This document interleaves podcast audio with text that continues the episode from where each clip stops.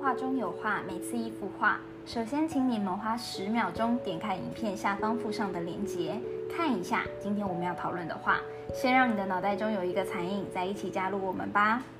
艺术家会有瓶颈期，但热爱艺术的我们不会。我们不是专业鉴赏人员，仅仅提供一个看画的新思路，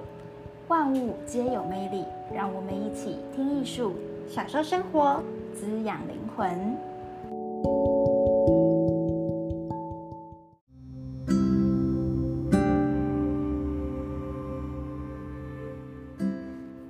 大家收听《画中有画》也有一个月了吧？对呀、我们也开播一个月了呢。你有分析出我选要讲的画作的逻辑是什么吗？逻辑哦，我还没有认真思考这件事，但是有时候我会觉得，好像会有连续几个礼拜，是不是依据你的心情在选的，或者是有时候是依据最近的一些节日。嗯哼哼，一直很希望可以让这些看似遥不可及的画作能应用或是出现在我们所熟悉的场景中，所以才开播这个画中有画。所以除了搭配时事啊，或是应景时节以外，嗯我们也会愿意特别配合一些艺术作品有关的商业活动，像是前一阵子的哈根达斯哈根达斯的，对，当然不按牌理出画，一直都是我们画中有画的配合模式，所以不能拘谨我， 不能拘束我。就像我们在推广哈根达斯月饼的时候，他们应该是希望我们先讲蒙娜丽莎吧。是，但是你刚说第一部并不是讲蒙娜丽莎，就是讲蒙娜丽莎对面那幅巨型画作，大家有兴趣可以再去听一下。大家还记得吗？今天呢，我们被我们那个观众点名要求要说的话是他一直很想听的其实是十岁这一部，是，那我们一样呢，就是讲他旁边那一幅出自米勒的《晚你又岛》。来了，真的很顽皮耶、你。对，那我们今天就来说这幅《晚岛》。《晚岛》现在和原本也在罗浮宫内的《十岁》一并被分到了奥赛美术馆里面， 嗯，和米勒许多杰作一同被安排在米勒厅展出。所以，如果要去看实体的画迷们，可千万不要跑错地方了。《晚岛》的原题呢为《奉告祈祷钟》，所以也常会听到有人称这幅画为晚钟，对吧？对，之前有听过，你是听过晚钟还是晚岛？嗯，我是听过晚道，哦，画面中描述两位年轻夫妇听到向晚的钟声，虔诚地向神祷告的情景。这里是巴黎南方五十公里处的小村庄巴比松，远处我们可以依稀的可见有一座教会尖塔在黄昏田地上。哦，你说女生她的背后的正后方是，你可以看到依稀有一个教会。对这个教堂呢，每天早上、午、中午、晚上呢都会敲钟，你知道为什么吗？哦你可以猜猜，看每个时间需要祷告，就是提醒大家祷告的时间吗？嗯，你很有 sense 哎，没错，就是为了要告知时刻的同时，也督促人们祈祷，嗯所以才会有眼前这幅画的诞生。此时黄昏临近，一天繁重的劳作就终于要结束了。画面中右上方可以看到归巢的鸟儿，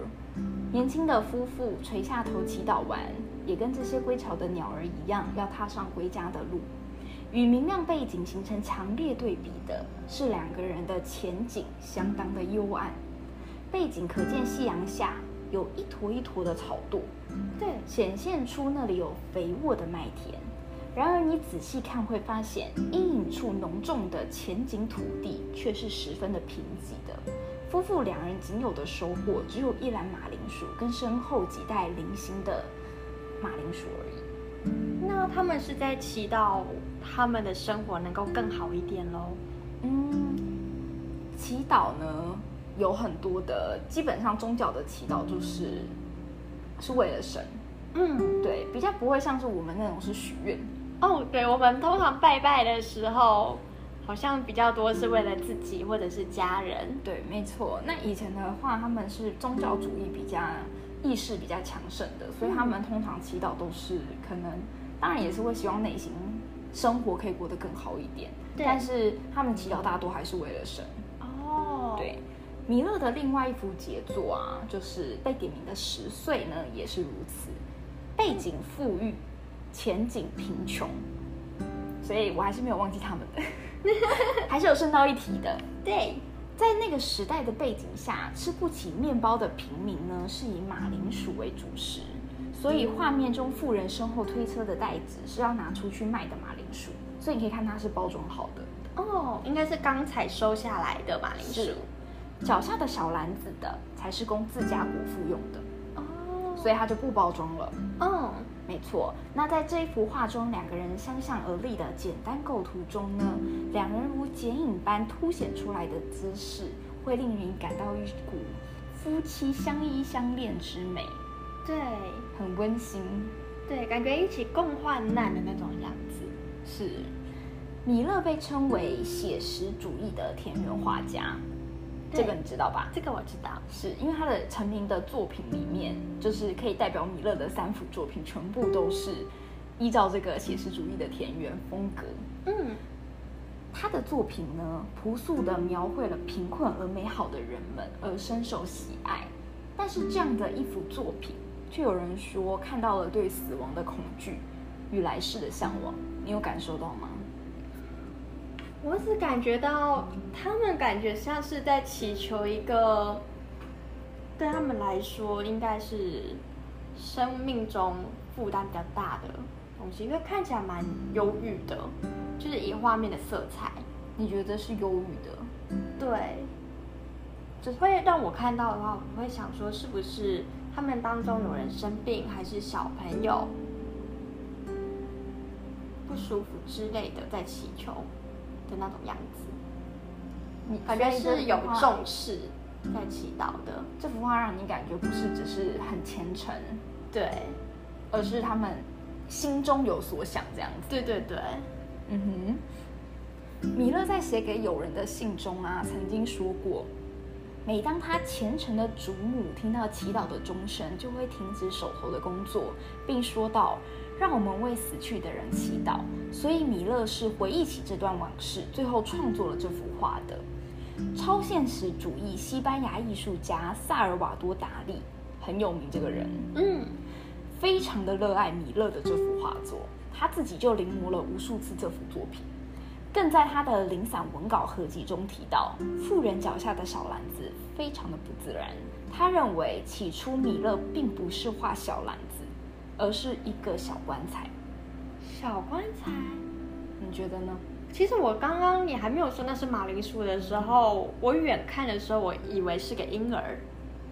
谁会在带里面婴儿在在那个田地工作？搞不好他们那时候没有保姆啊。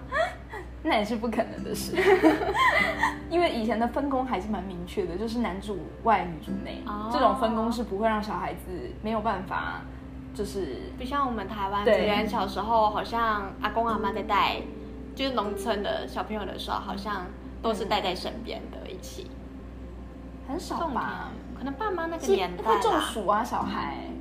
但我就只有看听过到富人，富人是背着，但是他不会在外面待很久，不会去耕田，真的，我怎他么只听会到我是的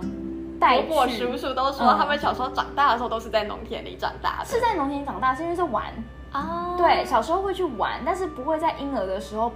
哦带对啦着婴儿的对时期应该还都不通会常你会看到带去田里的都一定是那个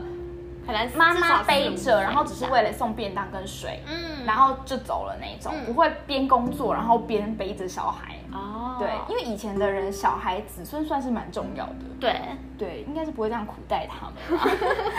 或是有人有知道不一样的那个详情可以告诉我们。那，所以你也觉得他是非常的不正常、不自然。对，感觉是非常的苦恼在祈祷的，嗯哼，他认为呢，篮子中装的是因为环境困苦而饿死的小孩尸体。哦也就是说，整幅画的主题并非是终日劳作后的感恩祈祷，而是这对年轻的父母刚刚埋葬了他们夭折的婴儿，正在念，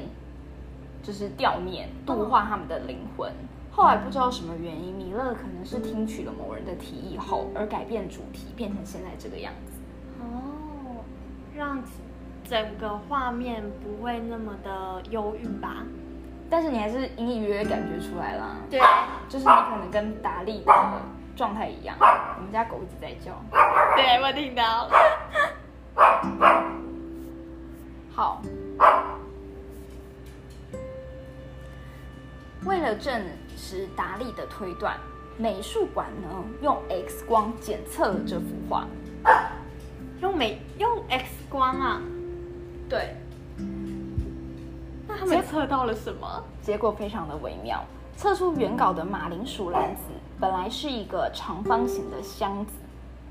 的确呢是非常符合达利的猜测的。这幅检测照呢，老规矩，我们也会上传到 IG 供大家欣赏，太好了，大家不用自己去做功课了。是因为也是真的非常难找到。嗯嗯，来，给你欣赏一下，原本真的很方方正正耶。对，是不是完全长得不一样？对，但是他改的实在手法太厉害了。就你不讲的话，我完全看不出他原本是用一个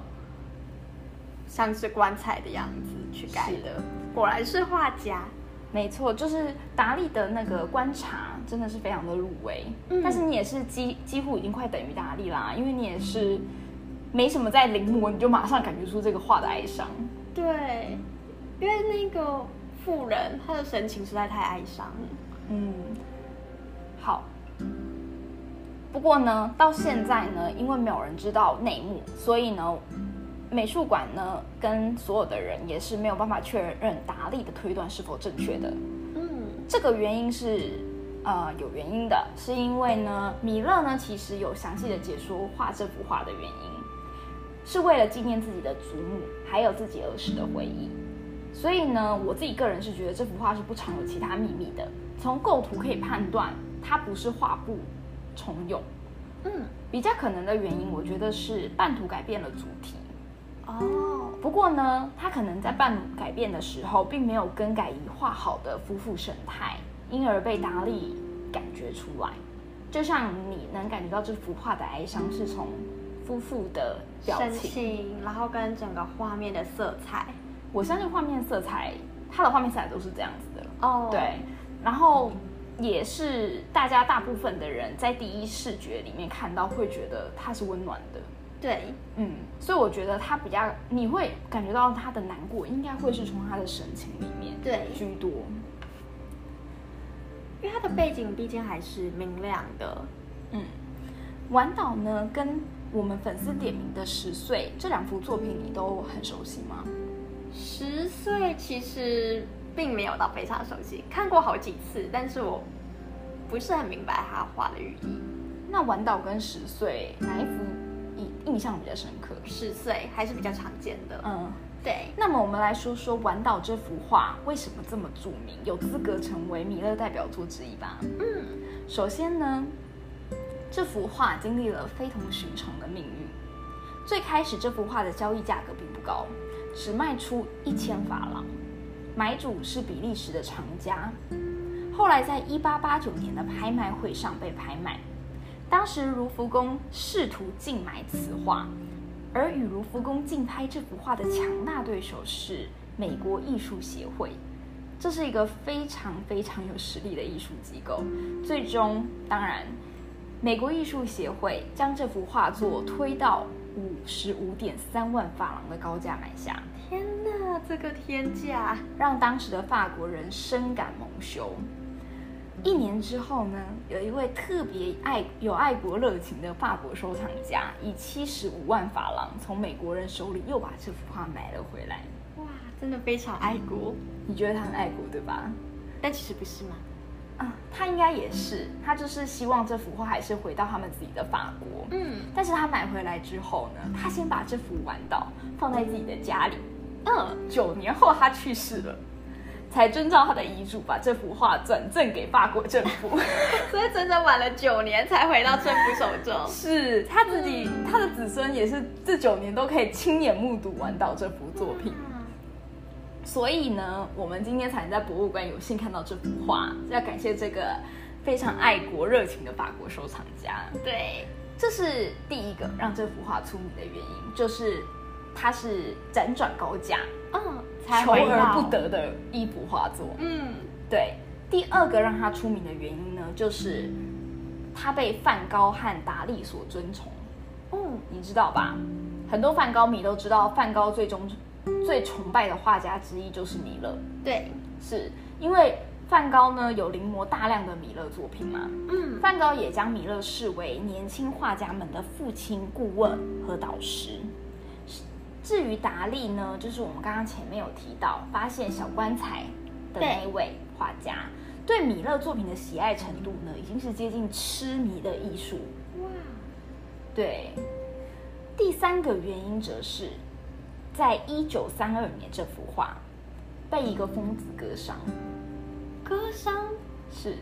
现在呢已经修复后收藏在奥赛美术馆里了。你有没有觉得这个红的原因跟蒙娜丽莎走红的轨迹？对我刚刚脑袋中第一个反应的就是，他们也是因为意外走红的。他们也是被媒体渲染红的。嗯因为第一个意外，第一个让他出名的原因就是他一直被他就是法国政府求而不得的画作啊，对然后让那时候的法国人民非常的扼腕，觉得、嗯天哪，这简直是太蒙羞了，竟然被美国抢去了法国的画而。且以这么高价，对，然后第二个原因就是，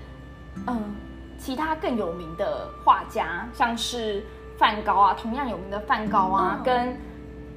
嗯达利都非常的喜欢他，所以都临摹了非常多幅跟他一样的画作，就是嗯等于他的像像这幅《玩岛》，梵高跟达利也都画了非常多。对那你也知道达利是超现实主义，对，我所以前一阵子才去看了他的展，对，所以呢，他画的很多这一幅画有关的相关画作。都长得很不一样。对，因为达利的风格实在太跳痛了。是，就像他觉得这个女生她其实是一个螳螂，螳螂，是，我实在看不出来，是因为果然 我不是达利。我们这我们今天只收录了就是达利其中一个，就是在讲呃，他觉得这幅画里面有暗藏一个死因的这件事情。嗯，对，因为这件事情是他一直不停的讲，然后呢，卢浮宫最后才愿意做去做这个 X 光检测，然后发现原来他真的有修改画作。嗯那我们今天只讲只讲这个，就是有稍微接近一点大家常人能所想的这个他方的面眼。睛是 X 光吗？就这样子看，那他就觉得是好像原本是棺材，我怎么？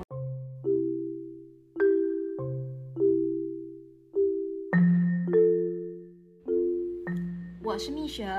我是爱丽丝，关注艺术。关注画中有画。我知道你选画的逻辑了，以后想听什么画就选你旁边那一幅就好啦。